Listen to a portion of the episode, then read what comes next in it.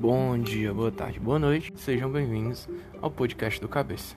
Você já sentiu que a cidade, cidade grande, lhe aprisiona? De certa forma, a cidade grande nos faz pensar, ou melhor, nos faz viver de forma tão intensa que nos perdemos no meio daquela cidade. Se eu lhe disser que existiu um autor que definiu a cidade grande assim, onde os produtos da vida especificamente moderna, são indagados acerca de sua interioridade, onde, por assim dizer, o corpo da cultura é indagado acerca de sua alma. Será que a cidade grande faz tudo isso? Se eu disser ainda que esse texto foi escrito em 1903 por George Simmel, As Grandes Cidades e a Vida do Espírito.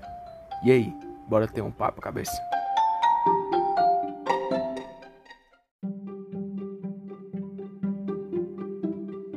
Conta, basicamente, como a cidade grande.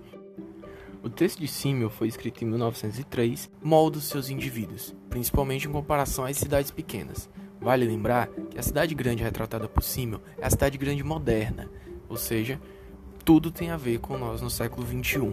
Se para Simmel, em 1903, a cidade já impulsionava os indivíduos a uma velocidade maior, uma maior sobrecarga de pensamentos, de responsabilidades e uma diminuição da sua individualidade, hoje, no século 21, em pleno ano de 2021, a cidade grande faz isso muito mais intensamente. Ao longo do texto, Simmel vai dar várias explicações para como a cidade grande faz isso. Uma das principais é o fundamento psicológico. A vida nervosa nada mais é do que a velocidade com que as informações nos chegam e como nós conseguimos nos sobrepor, nos sobre o qual se eleva o tipo das individualidades da cidade grande e a intensificação da vida nervosa. Mas o que seria essa vida nervosa? A vida nervosa, para Símio, seria aquilo que a cidade grande proporciona para o indivíduo. Hoje, na nossa cidade grande moderna, contemporânea, drogar com tudo que a cidade grande nos proporciona. Você acha que não se droga? Tem certeza? Fast foods, luzes, muito intensas, cafeína, remédios para hipertensão, problemas para dormir. Tudo isso são drogas que a cidade grande nos impõe. Simmel percebeu isso no começo do século XX e hoje, mais de 118 anos depois, ainda ocorrem. Simmel diz que na medida que a cidade grande cria precisamente condições psicológicas a cada saída, a cada rua, com a velocidade e variedade da vida econômica, profissional e social, ela propicia já nos fundamentos sensíveis da vida anímica. O que seria essa vida anímica? A vida de cada indivíduo, nas suas particularidades, o ânimo de cada um. Cada indivíduo na cidade grande tem a sua pró seu próprio ânimo, tem a sua própria forma de ver, sentir e viver as coisas daquela cidade. Porém, a cidade grande, ela não propicia isso aos indivíduos. Os indivíduos não têm mais individualidade, fazem parte de um coletivo. Pegando um pouquinho de Marx, ou você é proletário ou você é burguês. A cidade grande, ela estratifica a sociedade. Pouco importa ao social de uma cidade grande, contemporânea, se determinado indivíduo não se sente confortável naquele todo. Pegando um pouco da visão histórica, a história pouco importa o que aconteceu com um único indivíduo. Quando eu falo um e único, é na singularidade de cada um. Nós nos importamos, por exemplo, como foi a vida de determinadas personalidades, personalidades históricas. Martin Luther King, Winston Churchill, Nelson Mandela. Nos importamos com essas individualidades, mas as individualidades perante o coletivo. A individualidade por ela mesma não, não afeta e nem influi em nada a sociedade, não influi a cidade grande. Ela pouco importa com você. Você nunca se sentiu só mais um em meio a milhões ao seu redor? Às vezes, numa simples sala de aula, você se vê apenas como um número de matrícula e não como alguém que pode realmente realizar, fazer e modificar o mundo ao redor. Simmel descobriu isso. Simmel expôs isso. Existem dois tipos de relação na sociedade, nas cidades, grandes e pequenas. A relação anímica e a relação de entendimento. A relação anímica é essa que vai pegar a individualidade de cada um, vai tornar cada um na sua singularidade. É mais comum em cidades pequenas, ou então em cidades antigas. Na Grécia, cada indivíduo, principalmente Atenas, né? Cada indivíduo tinha o seu poder perante a cidade. Vale uma ressalva: indivíduo cidadão, ou seja, homem, maior de idade, não podia ser estrangeiro, alfabetizado. Cada um daqueles cidadãos tinha o seu papel, tinha a sua individualidade estabelecida. Isso ocorre nas cidades pequenas. Quando eu digo cidade pequena, é pequena mesmo, onde todos se conhecem. Hoje vivemos em um mundo globalizado. Não há como ressaltar a individualidade, de cada um. É impossível. Na verdade, possível não, muito difícil. Já nas cidades grandes prevalece outro tipo de relação, as relações de entendimento, onde o indivíduo é visto como um número, um a mais a somar para o desenvolvimento e progresso dessa cidade. Isso não parece com determinados discursos que nós vemos por aí? Estude enquanto eles dormem, trabalhe enquanto eles descansam. É exatamente isso. Você se ver como parte da cidade, não para ser parte da cidade, mas para fazê-la crescer. Seu espaço é apenas para aumentar, não para se desenvolver. Nesse sentido, os indivíduos acabam ficando com muitas consequências, porque, como são vistos como os números, são induzidos e levados cada vez mais à loucura, vamos colocar assim, da cidade grande. Coisas que no século XXI estamos vendo cada vez mais. Depressão, ansiedade, síndromes como brainstorm ou burnout, até coisas mais corriqueiras, como se sentir mal com alguma coisa, achar que não é capaz, não se reconhecer mais como pessoa. O indivíduo se diminui perante a cidade. Porém, nós somos seres humanos. Seres humanos são feitos para se sentirem grandes. Temos um intenso, uma intensa necessidade de ser mais. Pode não parecer.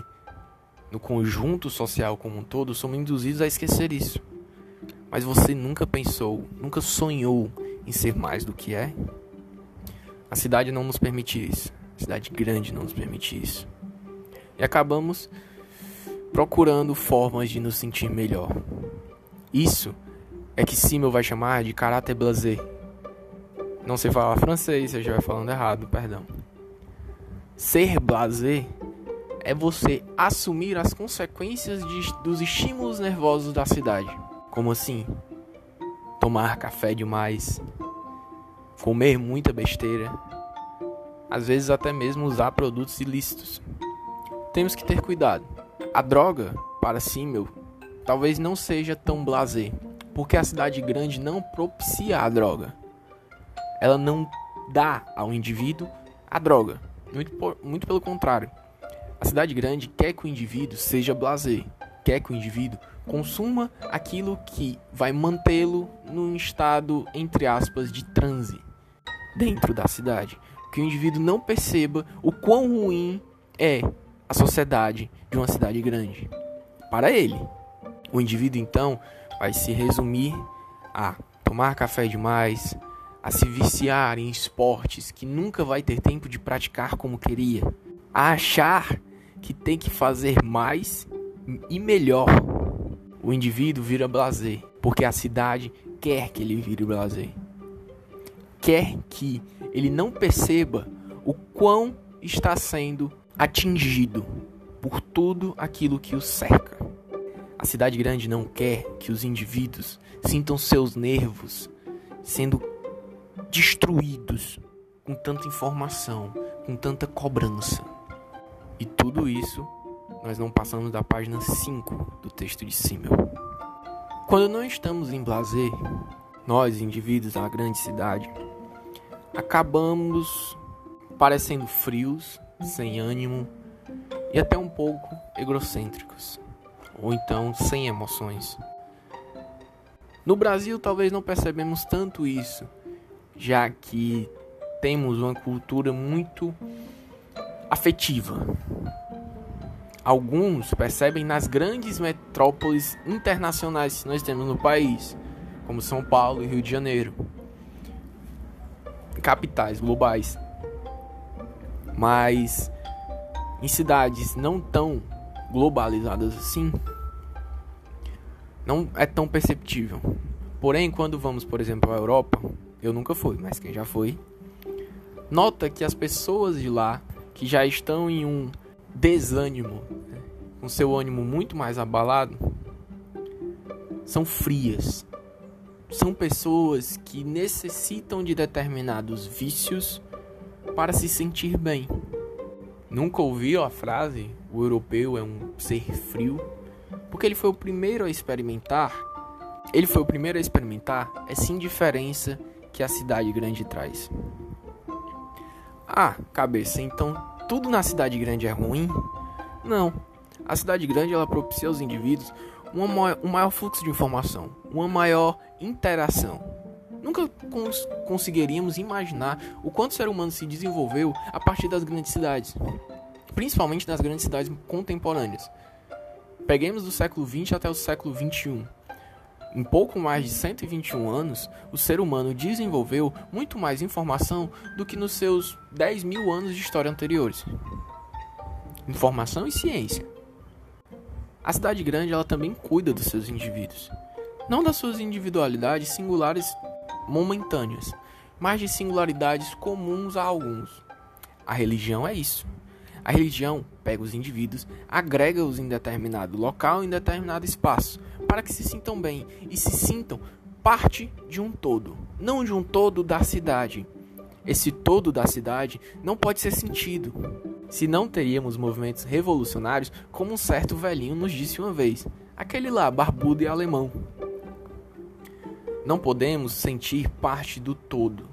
Nós não somos. A cidade é o todo, não o indivíduo, não os indivíduos. Temos que nos sentir parte de um pequeno todo, de uma religião, de um grupo que faz determinado esporte, de uma casta de trabalho. Enfatizo casta porque isso que a cidade faz, estratifica, divide em castas os indivíduos para que não tenham tanto poder, quando na verdade são os indivíduos que permitem isso. A cidade sabe que quanto mais pessoas, quanto mais indivíduos crescerem ao seu redor, mais difícil vai ser estratificar. Percebemos, por exemplo, uma grande, uma grande dinamização em relação em cerca das igrejas católicas. Uma diversificação da, do protestantismo. Por quê? Porque os indivíduos estão necessitando cada vez mais no âmbito religioso, fazer parte de um todo que não seja tão grande. E assim vai em, outra, em várias outras partes da sociedade, como por exemplo jovens de Fortaleza que se dividem entre o Benfica, a Gentilândia, o, a Praia dos Crushes, o Golfville e outros espaços que naquele espaço o indivíduo se sente bem, o indivíduo se sente blazer ou simplesmente o indivíduo se sente parte do todo. Não um todo complexo, mas um todo que a cidade grande pode interferir. Simon vai falar de várias outras coisas, âmbito individual, coletivo, positivo, negativo, preconceito. Mas isso é história para um próximo podcast do Cabeça.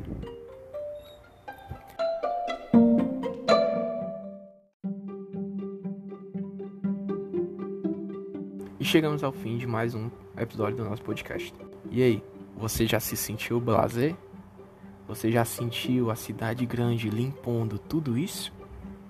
Eu queria deixar uma frase para terminar nosso podcast que é a seguinte: Os animais, seres não humanos, têm no seu código genético a forma de pensar, a forma de agir. Você pode separar um peixe colocá-lo no Brasil e depois na China. Ele vai agir da mesma forma nos dois ambientes, porque o código genético induz a isso. O ser humano não é ditado pelo seu código genético. O ser humano é ditado pela sociedade. A sociedade é nosso código genético. E esse foi o nosso podcast de hoje. Tamo junto?